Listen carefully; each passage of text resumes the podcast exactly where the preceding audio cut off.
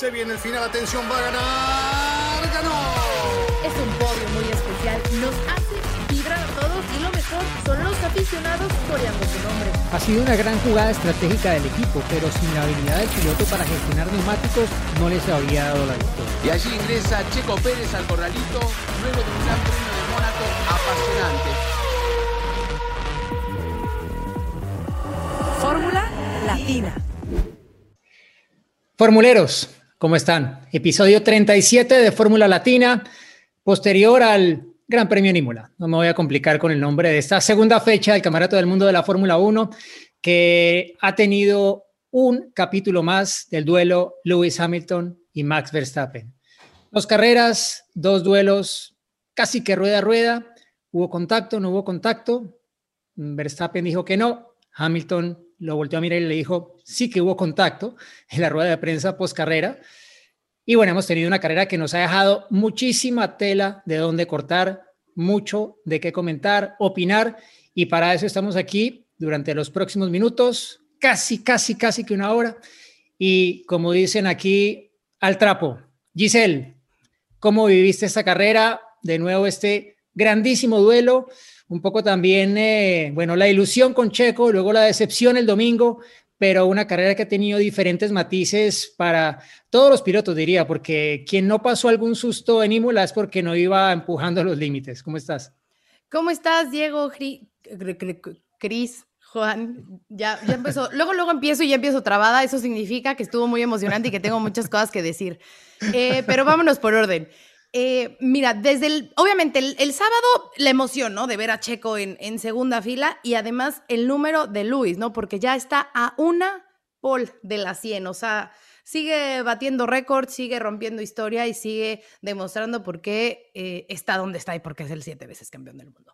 Entonces, bueno, eso, eso del sábado. Pero bueno, sí, el domingo, recordaban que, que el programa pasado hablábamos justo de que a lo mejor Imola no era esa pista tan espectacular, ¿no? Que no nos iba a dar tanto, a lo mejor en rebases y en show por las características de la pista, pero ojo, que nos dio de todo, como lo estás diciendo, Diego. O sea, el clima nos ayudó a que fuera una carrera eh, llena de emociones desde el principio, con varios sustos, eh, con un Betel penalizado desde, ¿no? Desde, desde el inicio prácticamente, aunque bueno, se dio después, pero por la situación de, eh, una cuestión de los frenos ahí, del calentamiento de los frenos. Eh, con esa batalla, ¿qué forma de arrancar de Max Verstappen? O sea, de verdad, estaba yo, obviamente aquí 6 de la mañana, estaba yo entre que entras en la cama, pero en el sillón, pero no sé qué, o sea, me levanté de la emoción de qué manos, qué forma de hacerse la primera posición de Max y me encantó, me encantó el Gran Premio y pues vamos a comentarlo, vamos ya, que se arranque y bueno, pues sí, triste por lo obviamente lo de Checo, pero eh, yo estoy con lo que dice Christian Horner, al igual que él, también lo podemos ver en Daniel Richardo, o sea, no es defender al mexicano porque muchos dicen, no, es que analicen objetivamente, no porque no es por eso, simplemente también está en un proceso de adaptación, al igual que lo está Carlos Sainz, al igual que está Daniel Richardo y todos los jefes de equipo están conscientes de eso, ¿no? Obviamente, entre más rápido y más pronta sea esa adaptación, pues mejor va a ser para, para ellos el poderse ya eh, desenvolver bien en el auto y en los distintos circuitos. Bueno, ¿se te quedó algo, Gis? No, porque ya, es más, ya no voy a decir nada, ya. Bueno, ya vamos al anecdotario. bueno, bueno, bueno. Dije, dije que venía mencionado. Sí, bueno, ya quedó, quedó absolutamente claro. Bueno, eh, Cris, qué duelo que, que se está esbozando por este mundial con estos dos grandísimos talentos que, ¿qué dirías, tuvieron realmente en una liga aparte durante la carrera específicamente? ¿Cómo estás?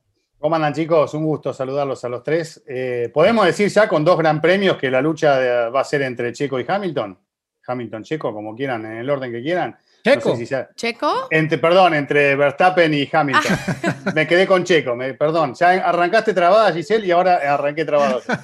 Bueno, entre Verstappen Podría ser también. Podría ser, Bueno, Checo, evidentemente, va a mostrar. Fue por la pole, por lo menos. Sí, estuvo cerca de la pole, estuvo cerca de la pole, él reconoció un pequeño error. Ya vamos a analizarlo de Checo en, su momento, pero eh, entre Verstappen y Hamilton que eh, están mostrándose a, su máximo nivel y en ese máximo nivel es donde también aparecen algunas equivocaciones, ¿no? Como la de Hamilton, que después, eh, tocado por la varita mágica, aparecen cosas en el Gran Premio que le permiten salir airoso de una situación incómoda, ¿no? Eh, de un tiempo que perdí ahí cuando estaba fuera de la pista, vino el incidente del cual ya vamos a hablar, y, también la bandera roja, bueno, un montón de situaciones que después favorecieron al británico que va por su octavo título. Pero está claramente la situación entre ellos dos, por lo menos en el comienzo de esta temporada, y, veremos qué pasa con el resto del año, qué pasa en los distintos circuitos eh, y qué pasa con esta eh, situación en la que está Checo Pérez de ir conociendo el Red Bull con piso seco y también con piso mojado, porque hay que adaptarse un poco a todas las condiciones y ver de sacar el mayor rendimiento eh, con, el pasar de las carreras en, las distintas situaciones que vayan tocando a lo largo del año. Creo que tuvimos un gran eh, fin de semana. Nuevamente se demuestra que no hace falta una carrera sprint para pasarla bien, eh, viernes y sábado y domingo. Así que bueno, creo que fue positivo lo que hemos visto hasta el momento. Sin duda, bueno Juan, yo creo que, que hemos visto además, bueno, en las redes sociales, claro, la gente se, se pelea, se lanzan, bueno, ya insultos y se van a unos niveles que, que, no nos gusta ver, pero es un poco la pasión ¿no? que, que, genera todo lo que hemos visto durante el fin de semana, los contrastes en ciertos momentos, pero en general diríamos que, que este circuito de Imola al final pues ha dejado ver que, que en estos trazados de antaño, al final se dan muy buenas carreras, ¿no? Creíamos que por el hecho de tener una pista angosta, que no iba a haber adelantamientos, que la calificación iba a ser decisiva, pero como se lo dijo Jean-Pierre Lambiase, el ingeniero a Max Verstappen en la vuelta de desaceleración después de la victoria, eh, no siempre es cuestión de la calificación. Sí, seguro, ¿no? Y bueno, corrigieron un problema que habían tenido el año pasado, no, no llegaban a alargar también en lluvia y Max demostró que además tuvo el timing perfecto, prácticamente pisa la línea blanca, eh, Hamilton le da el espacio, pero bueno, me encantó esa largada. Y también agregar lo de Imola que decías. Eh, desde el día viernes, ¿no? En la primera práctica libre, 38 fuera de pista o por lo menos tiempos borrados, todos buscando el límite y hemos visto errores como el de Max también, ¿no? No solamente en carrera, sino en clasificación, donde según él pierde, y es cierto, viendo un poco los tiempos, donde pierde la posibilidad de luchar por la pole, pero todos se equivocaron el fin de semana. Y bueno, Hamilton también, ¿no? Y yo creo que eso otorga este circuito angosto de la vieja escuela, con la leca, con la grava, como le quieran llamar, y a mí me encantó. Eh, obviamente el ingrediente principal fue la lluvia. La lluvia condicionó también un poco el desarrollo del, del Gran Premio, pero bueno, por suerte todos sabíamos de antemano, casi cuando dijimos en Fórmula Latina que iba a llover el día domingo, no, no erramos hasta tenemos este, meteorólogos en, el equipo, pero me quedé fascinado de la carrera. Y bueno, suerte por medio para algunos, para otros. Eh, tengo que destacar también, ¿no? la lucha esta va a ser así. Hamilton no se rindió. Yo no sé si otro piloto, no quiero subestimar al resto de los pilotos, ¿no? Pero en esa situación, la tranquilidad, cómo lo pensó para poder reincorporarse a la pista y demás, suerte de por medio, no sé si muchos pilotos lo hubieran hecho o algunos ya se salen del auto y, dicen basta. Entonces demostró el ritmo de carrera.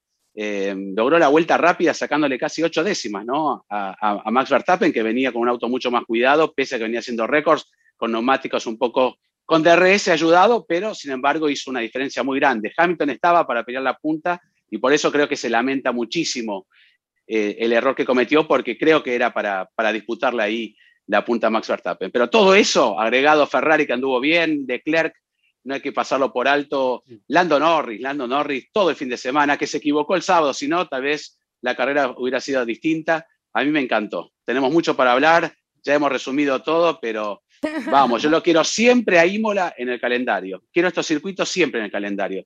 Si me dicen Magnicur o Imola, discúlpeme, Magnicur siempre fue una pista muy linda, pero háganla a la vieja escuela y tal vez sí, que vuelva a Magnicur. Bueno, va a estar en el, Gran Premio, pero me refiero, quiero límite de pistas naturales. Me extendí también, a ver, no, está bien, pero me gusta. Soy como, como Chris, de la vieja escuela. Ah, y tuvimos una carrera sprint también, ¿no? Porque hubo dos, dos largadas, este, fue un, fin de semana con todo. Eh, Semisegunda la largada, ¿no?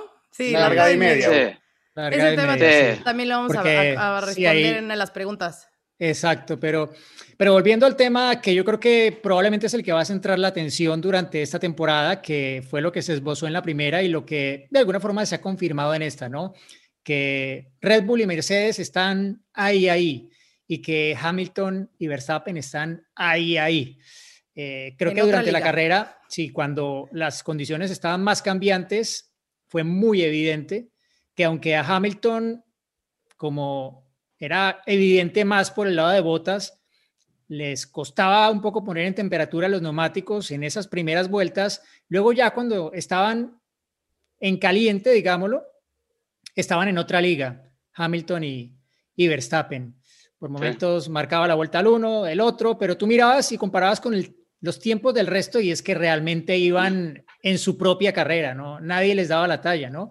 Y pues lo que ocurría con sus compañeros de equipo de alguna forma demostraba eh, que, que realmente estaban logrando algo especial, ¿no? Y que estaban maximizando el potencial en condiciones que son muy difíciles de leer y que cambian vuelta a vuelta, ¿no? Cuando la carrera arranca con la pista mojada y se va secando, va cambiando permanentemente y los límites, las referencias van cambiando de vuelta a vuelta y allí es donde tal vez más sale el talento del piloto, pero claro, tiene que estar el auto para acompañar, hay que tener la confianza con él para poder explorar esos límites, ¿no? Eh, y saber que si de pronto el auto te hace esto, lo otro, que vas a poder agarrarlo y no se te va a ir y va a acabar de repente allí tu carrera. Y es lo que han mostrado eh, Hamilton y Verstappen, Hamilton con ese error al momento de poner una vuelta atrás a George Russell, que pues condicionó su lucha por la victoria, pero que eh, al final nos dejó ver una muy linda remontada con lo que acabó siendo ese segundo lugar y el 1-2, como fue en la carrera anterior, pero invertida las posiciones entre los grandes protagonistas. ¿Qué opinan del eh, toque en esa primera curva, en esa variante tamburelo en la salida? Me parece que bueno, tomaron nota en dirección de carrera, pero es el tipo de maniobras que son típicas de primera vuelta y que se veía venir de Verstappen. Yo creo que todos sabíamos que Max iba a salir con el cuchillo entre los dientes. En esos primeros metros, Hamilton se quedó mirando el retrovisor derecho, buscando a ver por dónde iba a recibir el ataque, porque Choco también parecía que arrancaba mejor que él. Y en eso le apareció por la izquierda Max y fue ese enfrentarse de nuevo contra Max en esa primera frenada de la carrera en la que, bueno, con el hacha Max, como siempre. Una largada, ¿puedo yo? Una largada me parece en principio muy inteligente. bueno, dale, anda vos. no, digo, muy inteligente de Verstappen, porque hay, que ver claramente cuál es el movimiento, además de que eh, hizo todo bien. El auto busca el centro de la pista, apenas mueve, generalmente es la zona donde no hay caucho, o hay menos, y con el piso mojado, donde hay caucho, el auto patina más. Buscó la tracción, apenas movió por el centro y después el espacio se hizo a la izquierda y fue por, la punta cuando vio que tenía diferencia de velocidad. Primero destacar eso de Verstappen y después cómo definió la maniobra al mejor estilo Hamilton, ¿no? Eh, no dándole el espacio, puso el auto a la par, no hizo nada antirreglamentario, hubo contacto, no tengo dudas de que hubo contacto, pero me parece que está dentro de lo válido en ese tipo de, maniobras. Eh, y después, bueno, estaban esos reductores de velocidad que terminaron perjudicándolo a, Hamilton. Eh, y punto, no hay mucho más que pensar. Y si fue por ahí afuera porque intentó defender la posición en lugar de dejarlo entrar a Max, quiso ir a ver si la podía aguantar y, terminó perdiendo, ¿no? Así que me parece que no hay nada que discutir. Está bien que la hayan analizado porque a veces hay que verlo en detalle, a ver si, si o verlo una, dos o tres veces si tenés que tomar una decisión como, como lo hacen los comisarios, pero creo que no hay mucho que discutir respecto de esta situación. Eh, y, el balance, por supuesto, como vos lo decías, Diego, es absolutamente positivo de los dos pilotos y ambos cometieron equivocaciones. Eh, salió airoso, lo dijimos recién, Hamilton después de ese incidente, pero no nos olvidemos que Verstappen, viste que en la Fórmula 1 vos podés, en un segundo de, de, ser el mejor del mundo, podés ser el más tonto del mundo, ¿no? Porque cuando estaba el safety car, eh, hace semi-trompo y si se hubiese completado el trompo de Verstappen ahí, hoy estaríamos hablando de otra cosa y tal vez el resultado hubiese cambiado. Es un segundo donde a veces cometes una equivocación y, te puede salir bien como te puede salir mal. A Verstappen le salió bien, lo pudo meter nuevamente el auto en la pista eh, y, después siguió una carrera fantástica para él. Pero bueno, eh, así son las carreras y, y así es el automovilismo y eso es lo que nos gusta. Mucho para agregar sobre esa maniobra ya lo explicó bien Chris, y es cierto, pero fue muy parecida en algún momento por las consecuencias, luego fueron peores para Checo, ¿no? Checo y Vettel llegan prácticamente, uno quiere adelantar, eh, era la situación al revés, ¿no? Checo lo quería adelantar a Vettel, pero es muy jugado tratar de adelantar ahí en Tamburelo. Se definía un poco la carrera, sabía Hamilton que tenía que arriesgar y quién no arriesgó tantas veces, ¿no? Como bien decías, una maniobra a los Hamilton y también a los Verstappen, ¿no? recordemos que Verstappen también es muy agresivo, así que se encontraron los dos mejores pilotos y el reflejo, como bien dijo Diego, en, estas condiciones son los mejores. Fíjate, el Mercedes anduvo bien viernes con botas, mm, se desdibujó un poco el sábado en clasificación y en carrera Botas estaba por ser superado, que seguro vamos a ver el, vamos a hablar de ese tema, o George Russell, ¿no? La verdad que un deslucido fin de semana de los del otro lado del box, tanto de Mercedes, no, perdón, no quiero ser injusto, de, fin de semana no, deslucido domingo. El de Botas sí, fue deslucido sábado y domingo. El de Checo solamente el domingo. Bueno, antes de, pasar al, tema Botas y Russell y, dándole la palabra también a Giselle para, para opinar de este tema, pero planteando otro, ¿no? Es, llevamos dos carreras. El incidente controvertido, polémico de la primera fue el adelantamiento fallido de Verstappen a Hamilton. Tema límites de pista, llamado de Michael Massey, se la posición y luego ya no hubo ese segundo ataque. Segunda carrera, primera frenada, primera curva, contacto entre los dos. ¿La próxima qué? ¿Acaban a golpe? No. Puede ser.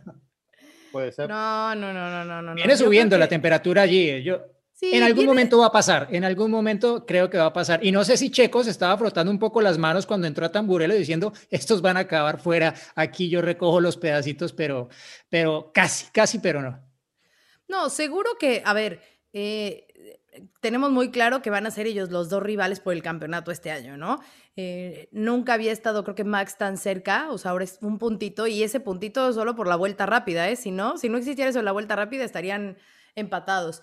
Pero eh, yo creo que sí, obviamente va a ir creciendo esa tensión, como es normal, pero me parece que a diferencia de lo que hemos visto a lo mejor en, en el, vamos a en el pasado más reciente, cuando era Nico contra, contra Hamilton, que eran del mismo equipo y que ahí creo que sí, como que puede hervir más la sangre. En ese sentido, al ser de dos equipos distintos, creo que la rivalidad es más sana, creo yo. Ojalá que siga obviamente esa rivalidad y que sigamos viendo esos magníficos rebases y espectáculos en pista, pero creo que a Luis hasta le hace bien un, tanto esa competencia, ¿no? El tener a alguien que le compita, porque obviamente a él también lo empuja a ser mejor piloto, a, seguir buscando esos límites. Y Max, obviamente, con el hambre que tiene de, llevarse ese título. Entonces, no creo que sea tanto, por decirlo así, como a los golpes, pero sí que vamos a ver mucha rivalidad y muchas chispas, eh, pero más, más sana, si es la palabra correcta, pero creo que, creo que más sana a comparación de lo que vimos a lo mejor entre Nico y, Max, es lo que yo creo. Nico y Hamilton. ¿Qué opinan, chicos? Sí, eh, bueno, recién un poco di mi, punto de vista. Me parece que va a haber más fricción y que vamos a tener un campeonato bárbaro y que es probable que en alguna carrera no terminen, como pasó con, con Rosberg y Hamilton en aquel Gran Premio de España en 2016, ¿no? En, la largada. Así que me parece la que primera victoria justo la primera victoria de Max, sí, pero me parece que es muy probable que eso pueda llegar a acontecer y, y vamos a estar todos pendientes a ver hasta dónde llegan, ¿no? cuál va a ser el límite, sobre todo cuando vaya avanzando el campeonato, los puntos empiecen a cobrar mayor importancia y la tensión vaya en aumento, ¿no? Eh, de pilotos, equipos y de todo el, contexto. Así que creo que en algún momento esto va a llegar a mayores. Hoy por el momento lo pueden manejar de otra manera. Vos fíjate que estamos recién comenzando, pero ese récord de vuelta de Hamilton, antes de que lo haga Luis, era de Verstappen y ese punto definía la punta del campeonato también, ¿no? De cómo se iban ahí, quién se iba a ir puntero de Imola en el campeonato. Así que eh, esto recién comienza y esto con el pasar de las carreras puede llegar a mantenerse si, si es que mantienen el nivel en distintos circuitos. Así que creo que es un condimento más para lo que vamos a ver. Eh, y después, bueno, me guardo mi opinión para cuando empecemos a analizar lo de Russell y Botas, que tengo muchas ganas ahí de decir lo que. Ya, Dale, bonito. yo, yo ya está, yo ni, ni, discuto lo de Russell y Bota porque la culpa tuvo Russell. Pero bueno, eh, hablando un poco de esa rivalidad, seguro. Y va a ir subiendo de tono. Ustedes vieron, ¿no? El día sábado cuando se cruzan y un poco se, se peche. Hamilton es, le gusta, Hamilton le gusta esa guerra psicológica y también a Verstappen. De hecho, Verstappen el año pasado no se cansó de decir que Hamilton, con el auto de Hamilton ganaba cualquiera, y ahora lo destaca, ¿no? ¿Por qué? Porque si le gana el título a uno de los más grandes, tiene mucho más, mejor sabor. Y lo mismo le va a pasar a Hamilton, ¿no? Con un título reñido, un octavo título reñido, va a decir, bueno, ganó ocho títulos, pero con una pelea de igual a igual. Creo que van a salir cualquiera de los dos que gane victoriosos de esta rivalidad. Y no se olviden que después de la de Nico y Hamilton estuvo la de Vettel. No fue tan, Vettel no tiene esa personalidad, pero hubo momentos de pico en Baku que ni siquiera se hablaban, ¿no? Se odiaban y hoy son los mejores amigos. ¿Te acuerdas?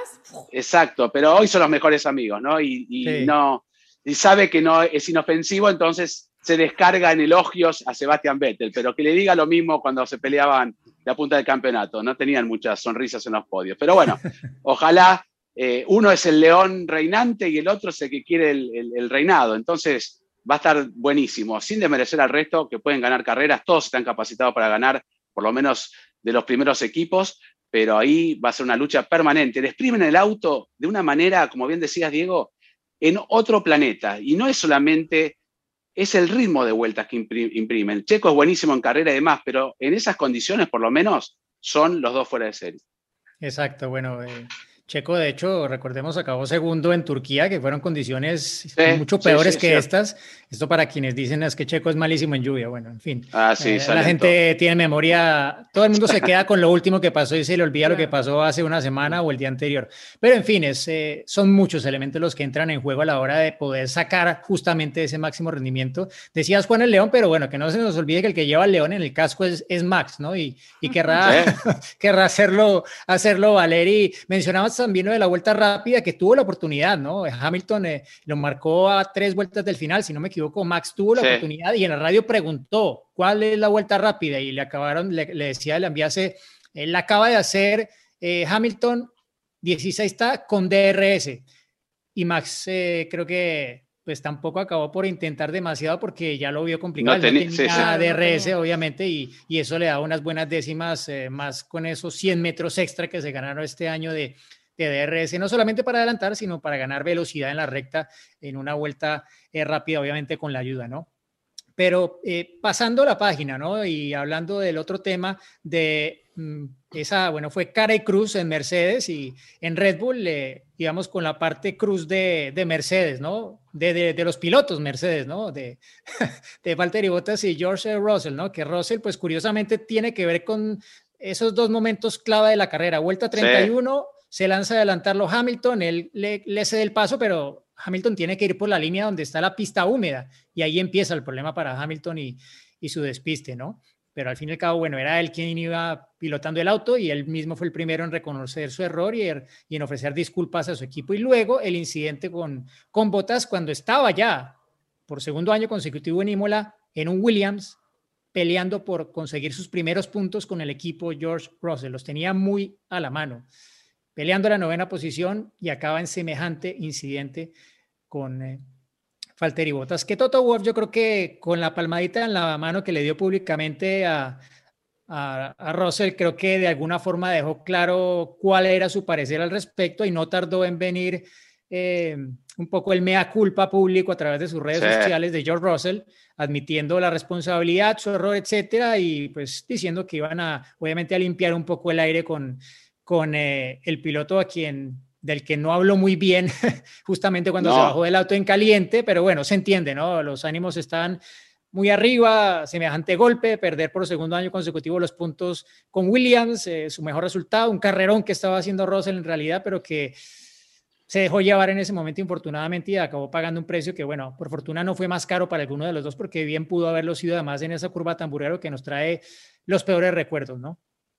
Aquí sí me parece que justamente es una rivalidad más polémica. A pesar de que no son rivales, obviamente, digo, Mercedes, Williams, pero sí por el asiento, ¿no? O sea, el asiento de Mercedes que todos, absolutamente todos quieren. Y sabemos que Bottas pues no ha rendido frutos o no ha rendido como a todos nos gustaría que estuviera peleando al, nivel de, Hamilton. Y George con esa oportunidad que tuvo, que casi eh, se lleva eh, esa carrera en Sakir y demás, todo, ya sabemos todo lo que pasó el año pasado, eh, pues obviamente es, y, sabemos, ¿no? Que es como el hombre que va encaminado a subir a ese asiento. Entonces, me parece que ese incidente va más por ese lado, o sea, tiene más esos tintes más allá de lo que haya sucedido en pista de los movimientos de si la culpa de uno o del otro, que yo también creo que fue de, de Russell la culpa. Eh, me parece que va un poco más allá, ¿no? O sea, como, a ver, el bajarse y decir, es que si no hubiera sido yo, seguro que no le pelea. Y obviamente Botas, pues en su interior, estoy segura que dijo, o sea, como, no, hombre, este brother superarme, no, no, no, porque me supera y entonces jaque mate, ¿no? O harakiri, más bien, ¿no? Harakiri, porque eh, es, es demostrar que, ah, mira, en un Williams me está pasando, ¿no? Entonces, eh, yo creo que va más por ahí este, este, esta situación, más en el acto de lo que ambos pilotos psicológicamente están pensando en pista y de cara al futuro, y ahí es obviamente donde Toto Wolf tiene que, como jefe de equipo, calmar a los dos y poner a cada uno en su posición, ponerlos cada uno en su lugar. A ver, niño, tú dedícate a pensar en Williams y lo que tienes que hacer para Williams. Eres piloto Mercedes, sí, que te veo un futuro, sí, pero hoy dedícate a correr para ti, para, para Williams. Y Valtteri, Valtteri, tu pelea no está con él, ¿no? O sea, tu pelea del día a día es estar arriba contra los Red Bull, contra Ferrari, contra McLaren ahora, ¿no? Entonces, eh, poner a cada uno en su sitio y, calmar las aguas en ese sentido, creo yo. No sé ustedes cómo lo vean. Cris, tu de pecho.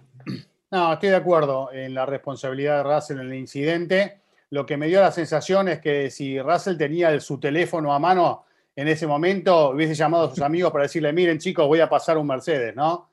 Eh, y, después le salió mal eh, y terminó todo como terminó. Y me parece, por otro lado, que Bottas, entiendo que, que, no le guste que lo pase un Williams o la situación que vos quieras, pero tiene mucha experiencia y estamos hablando de un Mercedes frente a un Williams y Botas tranquilamente, si viene con mucha diferencia de velocidad, pasa pide total en dos curvas más, te vuelvo a pasar eh, y se terminó, ¿no? No iba a demorar mucho más tiempo poder recuperar la, la posición, es la impresión que yo tengo por los rendimientos que mostraban los autos eh, en el momento de la carrera. Así que me parece que hay un poquito también de desesperación innecesaria de Botas en ese, en ese momento, aunque le deja espacio.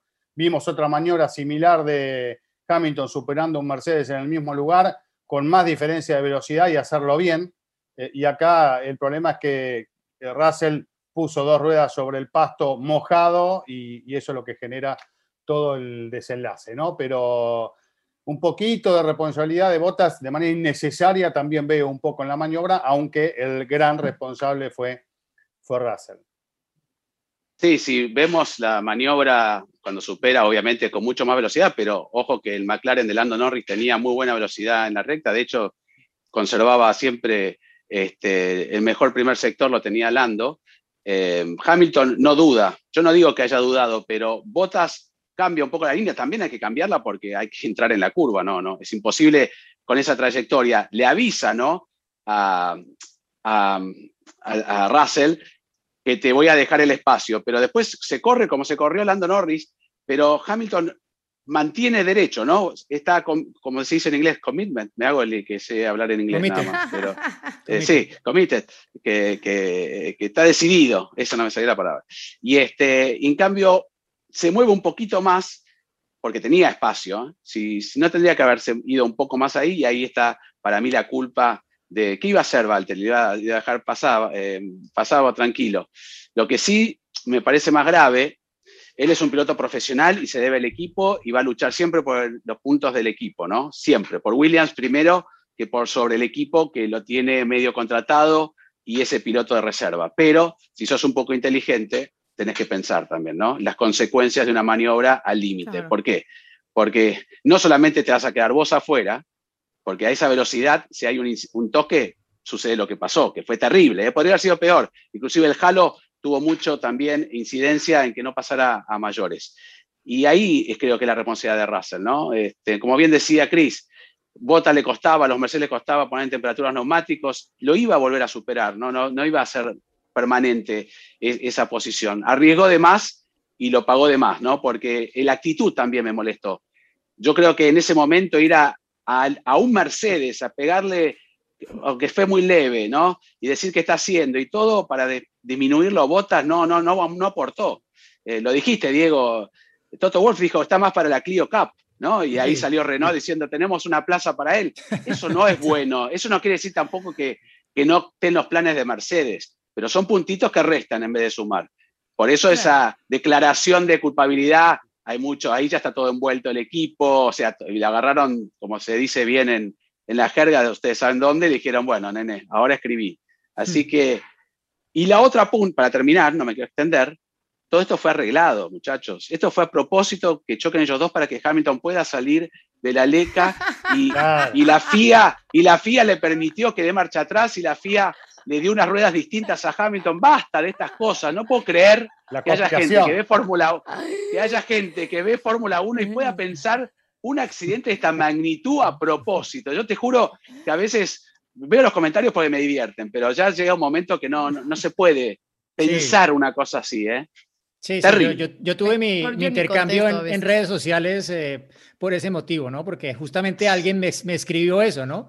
Eh, y pues yo cometí un poco el error de darle vitrina con el tema y una cantidad de gente creyó que yo estaba de su lado, ¿no? Que, que todo era realmente pues un montaje para darle la oportunidad a Hamilton de recuperar la vuelta, ¿no? Un montaje carísimo, te digo, ¿eh? muy caro el montaje. Sí, bueno, en la época de, límite de ah. presupuesto, de recursos muy limitados, etcétera, bueno, ¿cuánto le va a costar esto a Mercedes en términos no solamente de repararlo, sino de lo que no se va a poder gastar en otras cosas, ¿no? Porque es que los destrozos que han generado, bueno, y las facturas de Williams ni les digo, ¿no? Porque la, primero la Tiffy por culpa suya. Luego Russell también, bueno, Terrible para, para chocar se necesitan dos, pero las responsabilidades, creo que las mayores responsabilidades, está muy claro de qué lado caen en, en ambos incidentes y los dos pilotos de Williams han tenido un fin de semana muy, muy caro para el equipo, es uno de los dos con el menor presupuesto de la parrilla. Así que queda ese tema allí, ¿no? Yo creo que eh, vimos ya la cruz de los pilotos Mercedes y ahora hay que ver un poco la cruz con la que han querido crucificar este fin de semana en muchos medios ya después de la carrera del domingo a Checo Pérez, ¿no? Sí. Eh, creo que pues sí, from hero to zero, dicen en inglés, ¿no? Y es un poco lo que pasó en el fin de semana de Checo, ¿no? El héroe del sábado y el cero del domingo. Em, ah. Pero yo creo que primero, bueno, hay que ir por partes. ¿Quién de ustedes, y pregunto en general, quién de ustedes que nos está viendo, pensaba que Checo Pérez en la segunda carrera del año iba a estar superando a Max Verstappen en la clasificación. Ah, no, pero es que Max se equivocó, si no hubiera hecho la pole y no sé qué, y Hamilton tampoco hizo la vuelta perfecta. Bueno. Mm, pensábamos que era más probable en carrera que en calificación siempre. Bueno, pero ¿quién hace una vuelta perfecta? Es que ni a Hamilton le salen todas las veces. Alguna vez por ahí le sale la vuelta perfecta, pero, pero y, en esta pista, y en esta pista, o sea, en Imola, donde vimos que un error se pagaba muy caro, o sea, era tal vez el escenario en el que menos pensábamos que Checo pudiera estar primero, cerca de Verstappen, segundo, que lo superara, yo creo que eso no estaba en las cuentas de nadie. Que hubo situaciones que le facilitaron eso, porque creo que el equipo de base, cuando ya lo colocó en la estrategia de soft Pirelli, soft para Q2, ya era claro que el equipo tenía una mentalidad diferente a la que tuvo en Bahrein y sí o sí lo querían tener en Q3, incluso sacrificando un poco la estrategia, entre comillas, ideal pero iban a tener dos estrategias para atacar a Hamilton en la carrera si lograban posicionarse bien en esas dos primeras líneas de la parrilla. Pero ni Horner, ni Marco, ni Nui pensaban que de la primera línea iba a ser Checo. Yo creo que mm. esa fue la gran sorpresa y es lo que creo que queda como positivo del fin de semana de Checo, ¿no? Porque creo que la parte que menos esperábamos que llevara a este nivel, a esta altura del año, la consiguió apenas en su segunda carrera. Y saben que un dato importante, que desde la época que corrían Max y Daniel Richardo, no había ningún compañero de equipo que, superara a Max en la calificación. Así que eso es también más de dos años, más de dos años desde que no superaban a, Max en clasificación. En Franca sí que alguna vez Gasly, alguna vez Albon salió por delante, pero hubo circunstancias. En Franca en duelo así, desde hace, desde Abu Dhabi 2018, la última carrera de Verstappen y Richardo juntos. Perdón, Así que bien por Checo por esa parte. Y, eh, ah, sí, y lo pensábamos que iba más, sí, Chris, y pensábamos que iba a ser más en carrera, ¿no? O sea, como que no lo veíamos para la clasificación, lo hablamos aquí hace unos cuantos episodios. Sí, bueno, esa es la idea y todavía creo que seguimos pensando de la misma manera, porque esto recién empieza, el propio Checo, no nos olvidemos, se puso una, una meta de cinco grandes premios para sentirse más cómodo en el auto. Eh, en la clasificación entre compañeros de equipo hace el mejor tiempo, el que menos se equivoca, el que menos se equivocó fue Checo, y basta de darle vueltas a esto. Eh, pudo haber sido Paul, y bueno, nos queda la duda, sí, pudo haber sido. Bueno, después se metió Hamilton, Para que, todos, sí. que terminó Sí. quedándose adelante. Pero, eh, y después en el Gran Premio fue, fue otra la historia. Yo me baso sobre todo en esto que decía al comienzo, una pista muy difícil, no solo demostrado por lo que le pasó a Checo, sino por lo que le pasó a todos.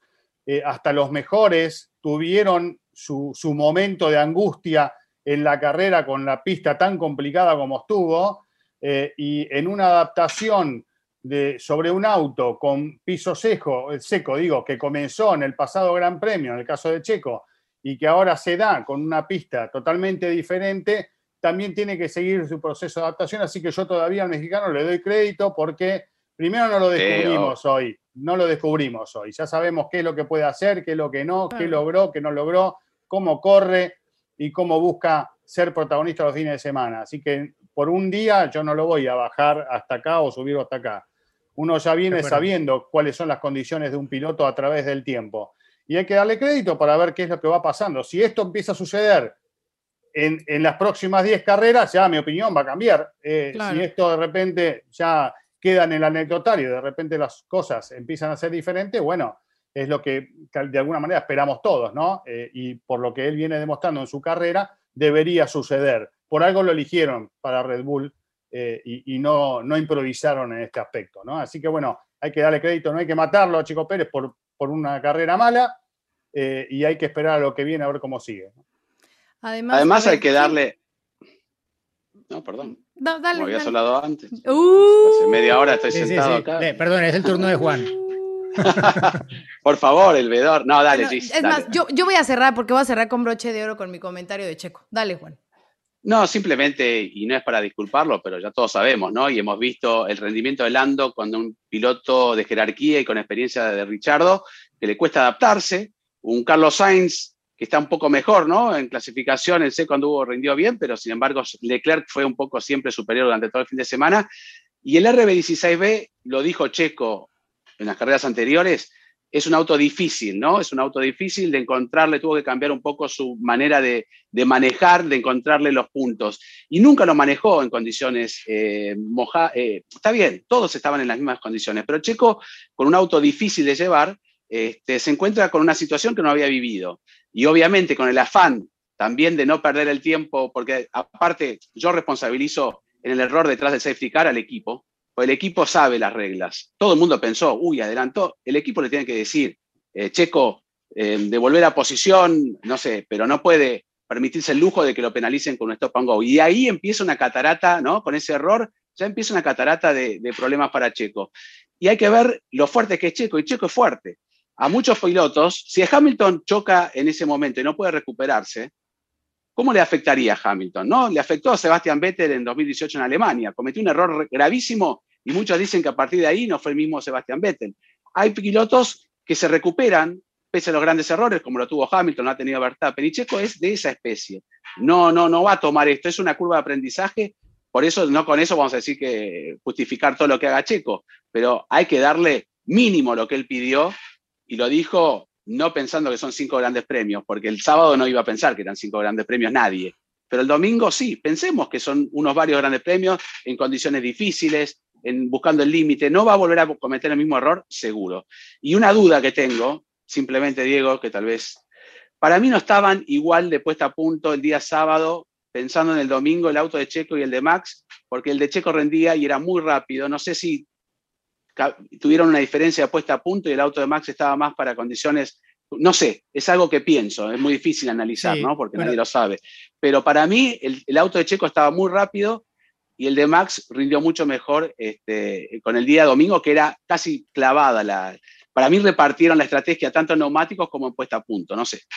Yo creo que para, antes de que eh, Gis cierre con su comentario y a, eh, cerrar ese tema, ¿no? Eh, a ver, eh, es la segunda carrera de Checo con Red Bull, es su primera carrera en lluvia con el Red Bull, que igual no es, no, no es que Max era su segunda carrera en mojado con el Red Bull, no, pero es que este auto sí. tiene las características del auto del año anterior, ¿no? Pero mejoradas. Entonces él le tiene mucho más el feeling también, sabe qué esperar y con su ingeniero se conocen, bueno, se llevan desde 2016 trabajando juntos, saben qué necesitan para este tipo de condiciones, para el manejo que se requiere en este tipo de condiciones y Checo está en la, en la segunda carrera con su ingeniero, que aparte es la primera temporada en la que está como ingeniero de carrera, ¿sí? Entonces, a ver, hay muchas cosas que, que no se van a dar lo cambiaron, de la ¿no? mañana.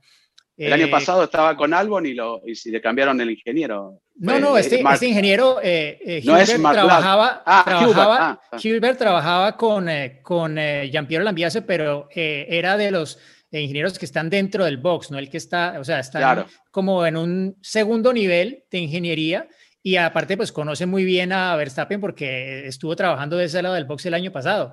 Entonces, claro, aquí estamos con un piloto diferente, él está con un ingeniero que está en su primer año en ese rol y tienen que conocerse. O sea, es, es algo que, por eso Checo dice cuatro o cinco carreras, porque se tiene que dar así, como lo mencionaba antes Giselle, o sea, la situación de Richardo, o sea, perdón, pero qué trapeada que le ha pegado Norris este fin de semana, y estamos hablando de Daniel Richardo, ¿no? Que ha ganado eh, carreras y que ha sido un piloto que en algún momento lo han catalogado como el mejor de la parrilla en alguna temporada, incluso por encima de Hamilton y, y Rosberg en su momento.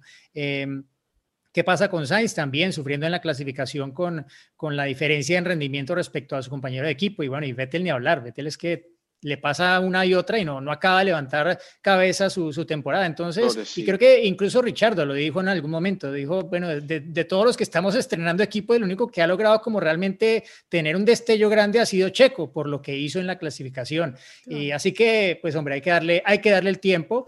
Eh, como bien lo decía Juan, ya conocemos eh, a Checo, cómo pues se levanta este tipo de situaciones eh, difíciles y bueno, ¿quién no tiene un mal día en la oficina? Así que, Giselle. Pero, antes de Giselle, quiero hacer. No, no, porque vos dijiste que ibas a decir algo que era para cerrar, entonces va.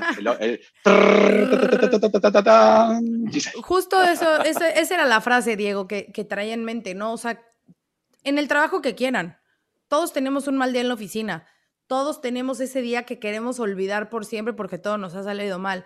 Lo que pasa aquí es que, claro, todos estamos esperando que claro, Checo, Red Bull, Victoria, estamos ávidos de esos triunfos, ¿no? Todos queremos verlo ganar y queremos que, que lo logre y todos estamos emocionadísimos con eso, ¿no? Hay muchos nuevos aficionados que se han subido al barco porque está Checo en Red Bull y porque ven esa oportunidad de también eh, sacar esa euforia, pero es parte de también conocer la categoría, ¿no? Eh, se está adaptando, es parte de ese proceso, va a haber días buenos, va a haber días malos, sí, todos esperamos ese triunfo, todos queremos verlo arriba, todos, y no por eso lo estamos defendiendo, y no es defenderlo, simplemente es conocer la situación, conocer en qué plan está, conocer eh, cómo es manejar un Red Bull, que también no solamente como lo menciona Juan, que lo ha dicho Checo, que es complicado, todos los pilotos que han manejado un Red Bull saben lo diferente y lo complicado que es manejar ese auto. Entonces, eh, no es de subirse al auto y, y jugar a los carritos y ganar, o sea, es mucho más complejo, ¿no? se le juntaron distintos factores, esa penalización, después el que se haya salido de pista. Hay muchas cosas, no es defenderlo y no es pelear en redes sociales. Eh, también, o sea, llegan un montón de comentarios de, casi, casi odio, ¿no? De que, ah, ya bájenlo, ¿para qué lo subieron si no sirve de nada? Gente, no es así. Entonces, eh, aguanten, aguanten y dejen que esto fluya y que a Checo le vaya bien y que van a ver que, que va a darnos esos, esos grandes momentos. Lo que también es cierto, lo que también es cierto, muy bien, eh, entiendo y, apruebo lo que dijiste, pero que el crédito que nosotros le damos seguramente y muchos le dan a, Checo, tal vez no tiene tanto, tanto espacio, no es tan grande el crédito que le da el equipo Red Bull, por lo que demostró en su historia, ¿no? Por eso las cosas tienen que empezar a salir bien en el corto plazo. Por supuesto que se entiende esta situación, la adaptación y demás, pero eh, eh, la presión de que las cosas salgan bien la tiene del primer día, ¿no? Y eso tiene que suceder, o sea, no tiene que haber tanta distancia, eh, incluso, bueno, lo del sábado fue fantástico y eso tiene que repetirse en el tiempo, creo que es un punto a favor lo de la clasificación, pero en las próximas carreras no tiene que haber mucha distancia entre los dos compañeros de equipo, porque si no, ahí sí la cosa se puede volver en contra, ya sabemos cómo es el mundo Red Bull y cómo presiona a aquel piloto que no está dando lo que ellos pretenden. ¿no? Sí, bueno, hay que decir que, bueno, este podcast lo ve gente que, que tampoco es necesariamente fan de Checo, incluso seguro algunos haters de Checo, porque todos los tenemos. Hoy en día con las redes sociales no, no solo tenemos fans, sino haters también, ¿no? Uh, eh, pero pues sí, es, es más entender que es un proceso, ¿no? Como cuando cada uno... ¿Qué? No, que me, que me eh, acordé de mensajes que luego leo aquí de, de gente. Pero mira, dice, más allá de que, de que se quiera, no se quiera, mexicano, no mexicano, fan, no fan, es un tema pues que es de, de, de novedad. De la sociedad, de la sociedad. No, es que así es la vida, o sea, así, así es el trabajo, así son las profesiones. No somos monedita de oro. No, tú no te vas a un trabajo nuevo y en el segundo día ya sales en hombros de la oficina. ¿Eh? Entonces, eh, yo creo que, que, es un proceso normal, ¿no? Y creo que por lo menos ya ha logrado algo que no habían logrado sus antecesores, ni Gasly ni Albon, superar a su compañero de equipo en clasificación y creo que es un poco lo que le queda por sacar de, exacto, de este fin de semana y que bueno, que le tocará estar ahí, mantener ese nivel de aquí en adelante en las próximas carreras eh, que estaremos, bueno, con mucha expectativa viendo lo que se viene ya con Portugal y España, las dos siguientes que serán además consecutivas. Eh, brevemente tocar, eh, a cada uno le doy para que comentemos rápidamente tema Lando Norris, ¿no? Piloto del día, carrerón el que hizo Norris, brutal, se redimió de lo que pasó en la clasificación. Le, me gusta mucho que Norris fue el primero en levantar la mano y decir, lo siento por haberse excedido con los límites de pista. Contraste con Mazepin le borraron la vuelta. No revisen, ¿estamos seguros? A ver. Sí, sí, sí. A ver. Por Dios. Qué actitud, qué actitud la de Mazepin, increíble. Qué, poca humildad, pero bueno. Pero bueno, hablemos de lo positivo. Norris y McLaren. McLaren ya era el tercer equipo y Norris ya se pone tercero en el campeonato del mundo de pilotos. Además, yo creo que una consolidación. Y de otro lado, Ferrari, ¿no? Que Ferrari, bueno, estuvo con la posibilidad de ese podio en casa, no se dio, pero qué bueno ver que la escudería está ahí. Y cómo me gustaría a mí que siguieran haciendo progreso para eventualmente ver a Leclerc y por qué no a Sainz allí también inquietando en esa lucha por posiciones al frente, eh, Gis. Sí, sí, sí, sí, sí, sin duda lo mencionaste bien. Extraordinario trabajo de Lando Norris, de McLaren. Eh, poco a poco eh, van dando estos golpes sobre la mesa de estar en esa competencia. Les ha costado bastante, han sufrido mucho en los últimos años. Así que dudábamos, yo creo que cuando escuchamos ¿no? el mensaje de que a, Daniel, cuando le pedían que, dejara pasar a, Lando, yo por lo menos dije, ¿qué va a pasar? A lo mejor les dice que no, qué tensión, ¿no? Pero vueltas más tarde descubrimos el por qué se tomó esa decisión y que fue muy correcta, porque ahí estuvo en la pelea. Y para no alargarnos, porque tenemos muchas preguntas que responder y el tiempo ya se nos viene encima, eh, me encanta lo que está pasando también con, con Ferrari, como ya lo mencionas, porque eso significa que pueden haber mucho más sorpresas y podios con más número de, con diferentes colores en esta temporada. Yo creo que se está marcando claramente un, distintos grupos de lucha dentro de lo que va a ser este año, ¿no? Mercedes Red Bull, por un lado, lucha bastante más pareja de lo que vimos últimamente. Ferrari y McLaren eh, eh, parecen estar en un nivel parecido y van a luchar ahí seguramente por ese tercer lugar de constructores. Eh, Alfa Tauri y Aston Martin, me parece que es otra de las luchas en el tercer orden que vienen dándose de manera muy pareja y que pueda llegar a repetirse varias veces a lo largo del año. Se han formado esos grupos, esas parejas que creo que nos van a aportar un montón a lo largo del año y que en algún momento, en algún fin de semana donde descubran algo mejor, pueden llegar a acercarse incluso al grupo de adelante, ¿no? A ese par que tienen por delante. Así que hay que estar atentos porque creo que estamos ante un año muy atractivo de la Fórmula 1, con mucho más lucha de lo que venimos viendo últimamente, no solo por la punta, sino también en el resto de los equipos. Así que valoro eso y lo disfruto también. Y específicamente lo de Norris, bueno, fantástico. La verdad que tuvo una gran carrera. Ni se discute la decisión de McLaren de, decirle a Richardo que lo deje pasar. Claramente venía siendo más rápido y en ese momento, cuando vos tenés más velocidad, lo único que hace el de, el de adelante es eh, complicarte la carrera. Eh, eh, eventualmente, no creo que haya una cuestión de favoritismo, sino que em, llegado el caso, a Richardo le puede pasar exactamente lo mismo. Si viene más rápido que Norris, le dirán a Norris que se corra y que, y que Daniel pueda seguir adelante su camino en, el Gran Premio. Es una cuestión estratégica de quién está funcionando mejor en ese momento de, la competencia. ¿no?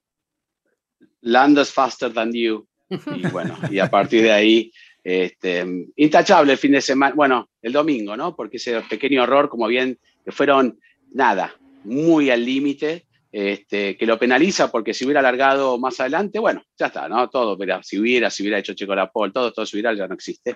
Pero yo creo que se comportó como un piloto con mucha experiencia, conociendo bien el auto y una unidad de potencia que está rindiendo, ¿no? Mercedes se vio en los Williams, eh, los Williams estuvieron competitivos, por lo menos, inclusive en algún momento en un trayecto de las pruebas y de clasificación con, con Nicolás Latifi, ¿no? Que no lo tenemos tan bien valorado con respecto a Russell. Pero lo de Lando a mí me encantó y esa dupla Sainz y Leclerc trae mucho para hablar, van a desarrollar un buen auto y también van a estar ahí en la pelea. Deslucido un poco, ¿no? Eh, el Alpine. Yo creo que Alonso también cometió varios errores, pero también está en este proceso de adaptarse. Ocon siempre estuvo un poquito más rápido que Fernando, pero hay que esperar. Por eso este, su noda para nosotros era un héroe hace unos días y se chocó, rompió el auto, en carrera cometió errores. O sea, todo fue nada salió para el lado que habíamos pronosticado en algunos casos. Entonces, fue una carrera atípica por las condiciones, tal vez Portimao lo sea. Evaluemos un poquito más adelante cuando España es un circuito que conocen todos, que los autos van a traer algunas mejoras y va a estar un poco más este, parejo y ahí vamos a ver quién comete menos errores. Pero en este fin de semana creo que no se salvó nadie. Ah, Mazepin, el único que no cometió eh, errores. No, sí, porque tocó a, a, Latifi. Sí, Ah, aparte no No, no, no, pero eso fue error de la Tifi, Bueno. perdón, fue error de la Tifi. Bueno, bueno, No, pero estuvo pero involucrado, estuvo Latifi. involucrado. Bueno, Este, eh, pero bueno, espectacular. Vamos que tenemos Fórmula 1 y Oye, Fórmula ¿y Latina. ya van a venirse a este lado del mundo? ¿Cómo? ¿Cómo? Miami 2022. Ah, bueno, eso, va a estar bueno, eso va a estar bueno, pero yo creo que pues de eso podemos hablar en el próximo Sí, episodio. vamos a hablar de- todavía mucha tela de dónde cortar, eh, porque tenemos muchas preguntas. Y antes de eso, rápidamente, creo que Chris tienes eh, el ranking, cómo nos fue en Great Rival a cada uno. Acá tengo, mira. Voy a mutear esta parte. Eh, pará, pará, no vamos a hacer la- decir las cosas como son. Eh, viene tengo sacando excusas. claras ventajas, claras ventajas el señor Diego Mejía entre nosotros. Está en el puesto 72 de más de ¡Upa! 3.000. No me fijé el número último, pero son Más de 3.500, creo que somos ya. más de 3.500. Bueno, está en el puesto 72 Mejía, con 1.876 puntos. Eh, yo estoy en el puesto 540, fíjate vos, un poco complicado, pero tengo esperanzas de mejorar. Ya mejoré de la fecha anterior, 1.749. Son La señorita. Sarur, la señorita Sarur, está en el puesto 878. Está bien, de más de 3.500. está Y restando, y restando. Con 1.635 puntos. Y el señor Juan Fosaroli, Está este, desaparecido. que tuvo un accidente eh, en el teléfono Sí. como el de Botas, eh, y, y bueno, no, no pudo acceder a sus datos. Fosaroli, ¿puede contarnos qué pasó no? Eh, No, bueno, tengo un teléfono que murió, como se dice, ¿no? Se puso la pantalla blanca, desapareció, me prestaba un iPhone y no pude acceder a la, a la app. Apenas pude estar con ustedes, si lo saben, un, un teléfono chino primero y ahora, bueno, ya está. Este, y no pude acceder a la, a la- a la app para cambiar o modificar el equipo o pensar en hacer algo. Yo no sé si no lo puse en juego, por eso no participé. No, no, por eso me gustaría que me asesoren cómo tengo que hacer a futuro, porque este, dejé como estaba todo, si eso es válido o directamente no. Ah, bueno. Depende bueno. del tiempo que los hayas contratado, Juan. Los pilotos y los Ah, equipos los puedes y que me escoger de quedé- una yo a me- cinco carreras. Entonces me habré quedado sin piloto, porque yo escogía Sí. un par por una y no puse uno nuevo. Mm, puede ser. Ah, Puede ser. si alguien encuentra a Pero no por importa. ahí, ¿Cuánto. ¿Cuántas carreras faltan? ¿21? Sí, montón. Dios quiere, Sí, ¿no? un montón. Yo me Dios quiere. recupero en la que Ya sigue. me, Dios me voy, me voy a recuperar, pero sí, entusiasmar a todos porque muchísima gente me pregunta, ¿eh?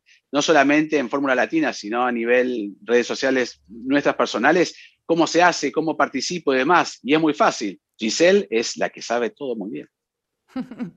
No, simplemente, bueno, pueden escanear el código QR que les ponemos aquí en pantalla o abajo de, de los datos de la información de, de este episodio, tanto aquí en YouTube como en Spotify, como en Apple Podcast, pueden ver el link o en las redes sociales también se los ponemos, le dan clic, se unen a nuestra liga, arman su equipo. Es importante que escojan a los cinco pilotos, o sea, no, no porque escojan a Hamilton y Verstappen les va a dar más puntos, o sea, así puedan, aunque escojan a uno que piensen que a lo mejor no les da tantos puntos, créanme que luego esos son los que más suman. Entonces tienen que sus cinco pilotos, su equipo, ustedes administran si lo quieren una o cinco carreras, eh, pueden ir jugando, pueden ir eh, bonificando hasta antes de la quali. Una vez que hace es tiempo antes de la quali, ya no se puede mover, hay que escoger también un talent driver, que es el de la estrellita, porque te va a dar el doble de puntos. Y después de la carrera, pues ya vemos los puntos. Somos más de 3.500 ya en la liga. Únanse, todavía se puede. Sumemos puntos y vamos a darle con Grid Rival. Es la liga más, con más gente, ¿no?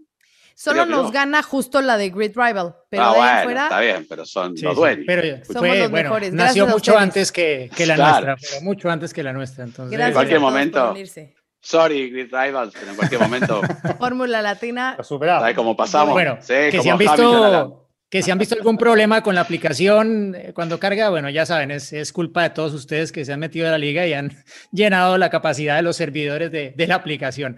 Pero Sí, bueno, pero paciencia, lo cierran, lo vuelven a abrir y ya está. exacto. Momento de cerrar el capítulo de nuestras opiniones y comentarios y abrirle la puerta a ustedes para sus preguntas en Fórmula Latina. Vamos con la primera.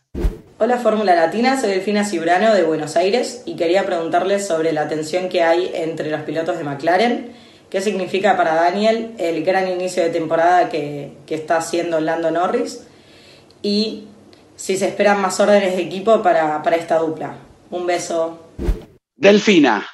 Bueno, estuvimos hablando un poco de McLaren, de Lando, de esa orden de equipo. No, para nada. Yo creo que son pilotos profesionales y Lando inclusive hubiera hecho lo mismo, ¿no? A veces cuesta que un piloto resigne a una orden de equipo de esa naturaleza, pero sabe que estaba en una estrategia distinta, con mejores posibilidades, con mejor ritmo, y lo tiene que hacer, ¿no? Y bueno, finalmente Daniel Richardo, cuando vio el resultado y la, y la posición que termina este, Lando Norris, entendió que era lo que había que hacer. Así que las órdenes de equipo a veces son crueles, hemos visto en el pasado, cuando estaban prohibidas, incluidas, incluido que la gente no le gustaba, eran penalizadas, ahora sirven y todos, ambos pilotos, ingenieros y demás, piensan en, uno solo, en un solo este, objetivo, ¿no? El equipo. Así que por ahora, muy bien obedecido a Daniel Richardo y para mí fue una muy buena decisión. Sí, agregar solamente, Juan, que el propio Richardo le agradeció al equipo poder haberle dado la oportunidad en algunas vueltas de demostrar si tenía más Claro. ritmo o no. Y cuando ya vio que no, bueno, él mismo pues fue el primero en darle la razón al equipo, viendo que su compañero de equipo acabó en el podio. Siguiente pregunta. Eduardo Martucci desde Caracas, Venezuela. Saludos cordiales para todos los formuleros, en especial para Giselle, Cristian, Juan y Diego. La pregunta es la siguiente. Eh, entiendo que cuando se está cumpliendo una penalización, no, los mecánicos no pueden actuar en el vehículo. Observé ayer que cuando Checo estaba cumpliendo su penalización, eh, los mecánicos actuaron y eh, eh, cambiando el volante. Saludos, gracias. Hola Eduardo, gracias por enviarnos tu pregunta. Eh, si te fijas eh, en el detalle del momento en el que se produce la detención de Checo, eh, uno puede controlar el tiempo y pasaron 10 segundos. Él lo que hace es quitar el volante y tenerlo suspendido para que cuando se cumplan esos 10 segundos venga el intercambio, ¿no? Y lo que tienen que hacer, claro, primero colocar el volante y después cambiar los neumáticos, porque hubo como una demora allí, justamente también porque es el mismo, eh, digamos, dispositivo, ¿no? Al, colocar las ruedas y demás, también este, pueden llegar a molestarte en, la colocación del volante y además primero hay que hacer una cosa y después hay que hacer otra. Eh, así que bueno, primero se hizo lo del volante una vez que cumplieron los 10 segundos, después se cambiaron los neumáticos y así fue cuando salió nuevamente la pista Checo, perdiendo un montón de tiempo, claramente, ¿no? Por esa penalización. ¿Está claro? Te tenés que ir, Juan. Sí, me tengo que ir. Bueno, y de luego se, se, vio beneficiado por esa bandera roja, ¿no? Mm. Así que todo foja cero. Yo me, me tengo que ir rápidamente a un compromiso impostergable, pero no me voy a perder, me voy a meter en YouTube, en todas las plataformas para ver la anécdota y el resto de las preguntas. Voy a estar súper atento, así que a suscribirse, a estar allí apoyándonos. Y bueno, chau, chau, me voy antes y dígame si hablan Adiós. mal de mí, ¿eh? Por favor, Chao, mándenme mensajes si hablan mal de mí. Chao. Bye, Juanito. Bueno. Chao, Juan. Bueno, ya podemos eh, abordar la pregunta ya que Juan no va a estar. Vamos, la siguiente. ya podemos hablar mal de Juan también, ¿eh? Muy buenas tardes, mi gente de Fórmula Latina. Un fuerte saludo, un fuerte abrazo. Felicitaciones por su podcast. Es uno de los mejores. Soy su fanático. Excelente trabajo. Eh, soy Wolfgang Ladrón de Guevara, eh, Colombia, Bogotá. Y yo tengo una pregunta, dos en una. En el premio anterior de Imola, donde Luis Hamilton hace su salida, de pista y mete reversa para incorporarse en la pista, eso no es un acto inseguro, ya que el campo de visión del auto de reversa no es el mismo como si fuera hacia adelante. No debió ser sancionado. Muchas gracias, cuídense y un fuerte abrazo a todos. Hola, muchas gracias por tu pregunta. Esa reversa, esa maniobra de Hamilton ha traído muchos comentarios. Primero que si fue insegura, que si fue legal. Bueno, primero decir que sí, estaba Hamilton totalmente eh, habilitado para hacer esa acción, porque el, el, único lugar en donde no se puede echar en reversa un auto por sí mismo es en el pit lane. Acuérdense que en el pit lane los mecánicos son los que tienen que mover el auto en reversa. Entonces, en la pista lo pudo hacer perfecto. Y además, ¿por qué se pudo hacer y por qué no fue inseguro hacerlo? Porque justamente, incluso Michael Massey revisó perfectamente los audios y por radio le iban informando a, Luis cómo irse echando en reversa, si era seguro, si no, cada movimiento. Entonces, en conjunto, entre el piloto y el equipo hicieron todo ese movimiento, por lo cual por eso no fue penalizado y se pudo hacer. Muchos también mencionaban que recordaban, ¿no? En ese momento de cuando Nigel Mansell lo hizo en alguna ocasión y que por eso le sacaron la bandera negra, pero fue por lo mismo, porque lo hizo en el pit lane y en el pit lane sí está prohibido. Así que por bueno. eso la FIA no lo penalizó.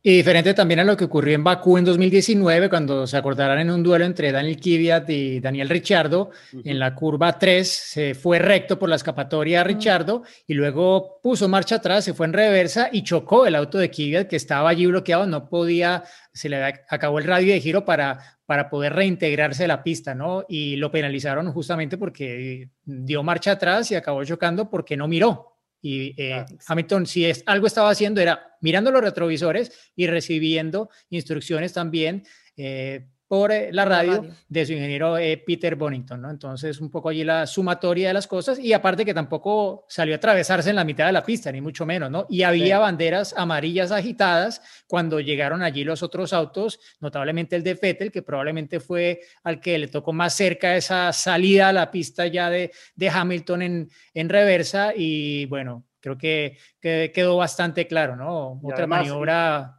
intentando sí, colocar la marcha atrás, digo, ¿no? Hamilton que dice ah. que tardó una eternidad en entrar a la marcha atrás sí. y se quejaba por eso. Claro, porque es que si tú te pones a pensar, poner marcha atrás y luego de nuevo poner primera para ir hacia adelante, a él le salió más a cuento después de haber perdido tanto tiempo enganchando la reversa, seguir en reversa y hacer solamente un cambio de marcha hacia adelante, porque en un Fórmula 1 no es tan fácil. Bueno, hay autos en los que no es fácil poner la reversa, pero en un auto de Fórmula 1 es bastante más complicado porque es una marcha que casi nunca se usa y ponerla es todo un procedimiento, con lo cual eh, ahí básicamente ahorro, pasos viendo que ya había perdido bastante tiempo. Siguiente pregunta. Hola, eh, un saludo desde Colombia, mi nombre es Oscar, quiero felicitarlos mucho por, por el programa, por el gran esfuerzo y por todo el trabajo que están haciendo para, para sacarlo adelante, mucha suerte con eso. Eh, mi pregunta tiene que ver con las órdenes de equipo, a propósito de lo que pasó el fin de semana cuando McLaren le dio la orden a Ricciardo de dejar pasar a Lando Norris, eh, sería muy útil saber en qué están las órdenes de equipo, si están permitidas o no, en qué casos, en qué casos se pueden y en cuáles definitivamente no. Muchas gracias y un abrazo. Hola Oscar, ¿cómo estás? Eh, bueno, están permitidas la, las comunicaciones entre el equipo y el piloto a lo largo del Gran Premio. Hay una restricción hasta que el auto, eh, en la previa de largar la carrera, ¿no? Mientras el auto va hacia la largada, ahí el equipo no le puede dar indicaciones al piloto, ya hubo antecedentes de alguna que otra penalización justamente por eh, interferir o, no respetar este punto reglamentario. Antes era muy común porque había diálogo con los equipos para ver qué, eh, qué punto de embrague colocar, incluso cuando estaba permitido también el mapa de motor, qué mapa de motor, había más eh, ida y vuelta, después se fueron limitando todas estas cuestiones, primero el embrague, después el mapa motor y además, por supuesto, esta regla que, que no permite que haya información del equipo al piloto antes de largar el Gran Premio. Pero después, una vez que comienza el diálogo, está abierto, es libre y, y pueden comunicarse a lo largo de toda la, la competencia. Creo que está respondida. Sí, sí, que les pueden poco... decir, o sea, justo por, con, porque él lo pregunta por lo que vimos con, con McLaren, ¿no? Entonces, él le pueden mm. dar instrucciones a los pilotos de uh -huh. déjate pasar, respeta, deja lo que, o sea, lo que sea, aquí, pues ahora sí, sí que el, el, el, equipo maneja a sus pilotos como uh -huh. ellos quieran. ¿no? Sí, esto obviamente surgió como un tema que sí se llegó a prohibir en su momento después de lo que ocurrió en Ferrari entre eh, Barrichello y Schumacher en ese Gran Premio de Austria de 2002, ¿no? Fue tema desde ese entonces, pero ha pasado mucho tiempo, las las reglas han evolucionado y el equipo pues está en control de eh, un poco gestionar la carrera con sus dos pilotos como más le convenga, ¿no? Y lo que mencionaba Chris, eh, el año pasado en el Gran Premio de Hungría, si recuerdan que la pista estaba húmeda al inicio, le dieron la instrucción de entrar al box para cambiar de neumáticos a Daniel Kvyat y es justamente lo que no se puede hacer. Si el piloto por él mismo decidió entrar al box, vale, pero si es un llamado del equipo, una instrucción del equipo, es lo que no está permitido antes de la salida de la carrera. A partir de la primera vuelta ya pueden hacer lo que quieran, pero antes de la salida no está permitido y por ese motivo sancionaron en esa segunda, tercera carrera del año pasado al piloto, ahora expiloto del equipo Alfa Tauri. Siguiente. ¿Cómo están amigos de Fórmula Latina? Mi nombre es César. Soy de Bogotá, Colombia, igual que Diego. Eh, a Diego los hijos del año 99, desde, que estaba Juan Pablo Montoya en Fórmula Car. Mi total admiración a Diego y a su papá Germán. Mi pregunta es la siguiente, ¿por qué no se largó con partida detenida después de la bandera roja en el Gran Premio de Imola, siendo que se habían cambiado las reglas para que así fuera? Les agradezco mucho su respuesta y les mando un gran saludo a Giselle, a Juan, a Cris y a Diego. Eh, los admiro mucho y me fascina su programa, no me lo pierdo. César, muy buen carrito ese de, colección. Em, básicamente era una decisión eh, potestad de Michael Massey. Eh, él tiene, de acuerdo al reglamento, la posibilidad desde hace un par de años de que la carrera se reinicie en el grid, como pasó en Monza el año pasado, o que se reinicie detrás del safety car, como ocurrió en esta ocasión. Y básicamente la decisión de Massey tuvo que ver con que a su juicio, las condiciones no eran probablemente iguales para los dos lados de la parrilla. Estaba, según el más húmeda, la parte izquierda de la pista y eso pues también habría podido potencialmente generar algunos incidentes viniendo además del fortísimo golpe del accidente entre Bottas y Russell. Coincido. Perfecto. ¿Una más? Vamos a una más. Buenas amigos de Fórmula Latina, les habla Dani. Eh, soy de Colombia, Barranquilla, pero vivo aquí en Estados Unidos, Jacksonville en Florida. Eh, mi pregunta es la siguiente. ¿Cómo se decide cuántas vueltas se van a dar en un circuito? Eh, noto que cada circuito tiene un diferente número de vueltas. Muchas gracias. Hola Dani, ¿cómo estás? Muchas gracias por tu pregunta. Las carreras tienen que ser de 300 kilómetros y en esos 300 kilómetros, bueno, se calcula que se corran alrededor de dos horas. Los 300 kilómetros, pues obviamente depende del número de vueltas, más bien depende del largo del circuito. Tenemos Spa-Francorchamps, que son más de 7 kilómetros y piquito, o circuitos más cortos de 3, 4, bueno, 4 kilómetros o 5 kilómetros. Entonces, de eso depende el número de vueltas, ¿no? Pero normalmente es esa distancia la que se tiene que completar, menos Mónaco. Mónaco rompe absolutamente todas las reglas, o sea, no son ni los 300 kilómetros, las vueltas, el circuito callejero, o sea, Mónaco no se cuenta en eso. Pero de ahí en fuera, 300 kilómetros que obviamente se dividen en ese número de vueltas según la longitud que tenga el trazado. Saludos y firmes. Sí. Otra pregunta. Fórmula Latineros, muy buen día. Desde Querétaro, México, Jesús Molina. Mi pregunta es con relación a los neumáticos. Cuando dicen compuesto suave, ¿es el compuesto suave exactamente igual para todos los circuitos? O hay algunos compuestos suaves que son más suaves, digamos, si es un circuito con un pavimento más, eh, más agresivo, es un poco menos suave o, es, o siempre es igual, el suave el, siempre es igual, el mediano siempre es igual el duro. Gracias. Jesús, gracias por tu pregunta. Bueno, hay cinco compuestos, C1, C2, C3, C4, C5. En una carrera el soft puede ser el C5, en otra puede ser el C4 y en otra puede ser el C3. Entonces, eh, no necesariamente es el mismo compuesto, pero sí está claro que en cada carrera hay tres compuestos. Uno será el más blando, otro será el del rango medio y otro será el más duro. Así que espero que haya quedado claro. Y como siempre, pues el rojo es el soft, el amarillo es el medio y el blanco es el neumático más duro y más durable. Pero bueno, cerramos eh, este apartado de nuestra fórmula latina y es momento del anecdotario. Mauro, uno de nuestros seguidores, nos escribía y nos preguntaba, eh, perdón que no te dijimos que nos enviara la pregunta en video, pero queríamos citarla, ¿cuánto costaba básicamente hacer todo el montaje para que Fórmula Latina se convirtiera en un canal de Fórmula 1, para que estuviéramos desde las carreras, pudiéramos viajar en nuestro avión privado, etcétera, ¿no? como, se, como se debe, ¿no? Como Claro, manda. claro. Em, no tenemos la cifra, desafortunadamente, Mauro, pero sí que nos evitaría alguna que otra situación como la que hemos vivido, Cris, en particular. Me acuerdo algo un poco extremo que tuviste que vivir en algún viaje. Bueno, varias situaciones un poco extremas, ¿no? Sobre todo por eh, la duración de tus viajes, pero alguna otra que fue un poco más allá. Sí, vos sabés que eh, alguna de esos viajes largos, Buenos Aires, con escala en, en San Pablo, me parece, en esta oportunidad, y después Qatar, ¿no? En Doha, para tomar otro avión, no me acuerdo exactamente cuál era el destino final, tal vez era Bahrein, pero bueno, el tema es que llego a Brasil, la escala, uno se queda dentro del avión en esa oportunidad, y estoy en, mi asiento y, veo a una persona, un, un alguien grandote, mu- musculoso, no vestido de policía, sino de civil, pero trayendo a otra persona esposada, ¿no?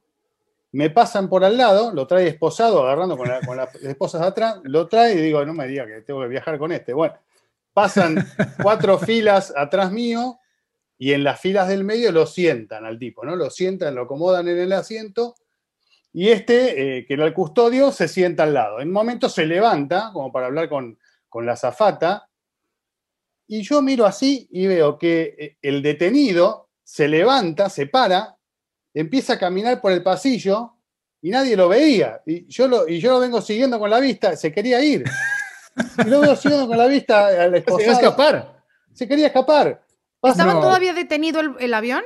Sí, detenido, estaba subiendo la gente, estaba abordando la gente. Y, y encara para la puerta, ¿viste? Encara para la puerta y lo veo que encaró la puerta y digo, ¿qué hago yo? ¿Aviso, no aviso? A ver si se la agarra conmigo. Bueno, sale y a- obviamente a los cinco segundos viene con dos.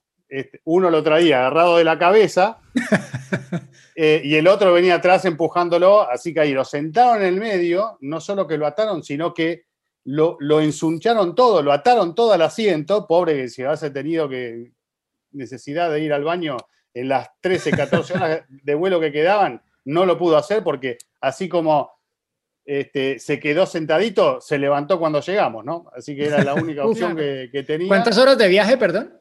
Y de San Pablo a Doha, por lo menos 13, 14 horas más había de vuelo. Así que. ¿Y este, te- este señor comió viaje algo? No muy agradable, porque tenía miedo de dormirme. Yo digo, a ver si este que No, se quiere sí. escapar, de repente sí, sí. se despierta y yo Secuestra el avión.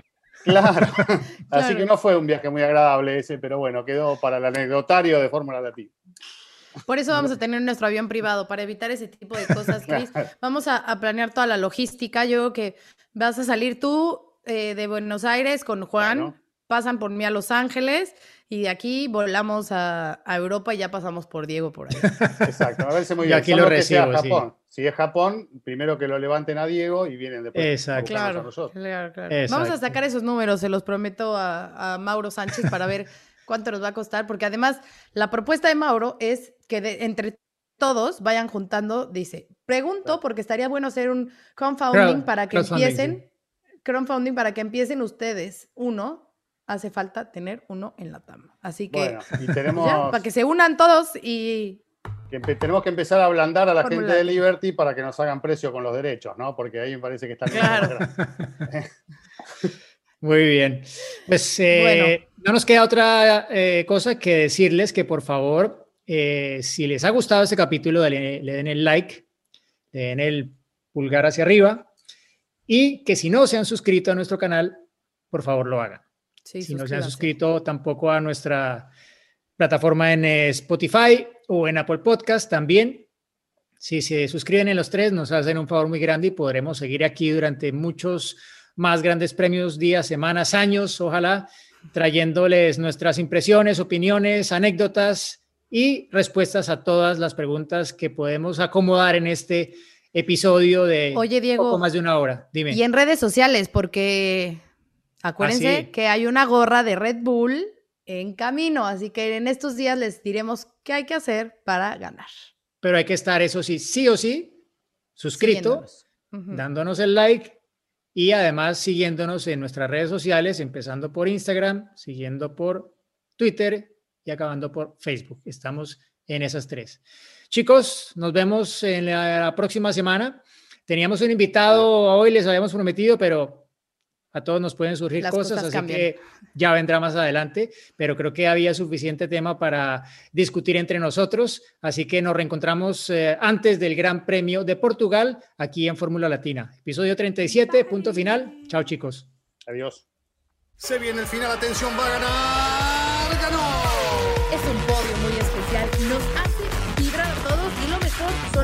aficionados coreando su nombre. Ha sido una gran jugada estratégica del equipo, pero sin la habilidad del piloto para gestionar neumáticos no les habría dado la victoria. Y allí ingresa Checo Pérez al corralito luego de un gran premio de Mónaco apasionante. Fórmula Latina. Política y otros datos. Segunda temporada. Desaceleración del crecimiento. Tripular la nave del INE. Proceso electoral 2024. Política y otros datos. Escucha un episodio nuevo cada jueves en tu plataforma de podcast preferida. Un podcast de expansión.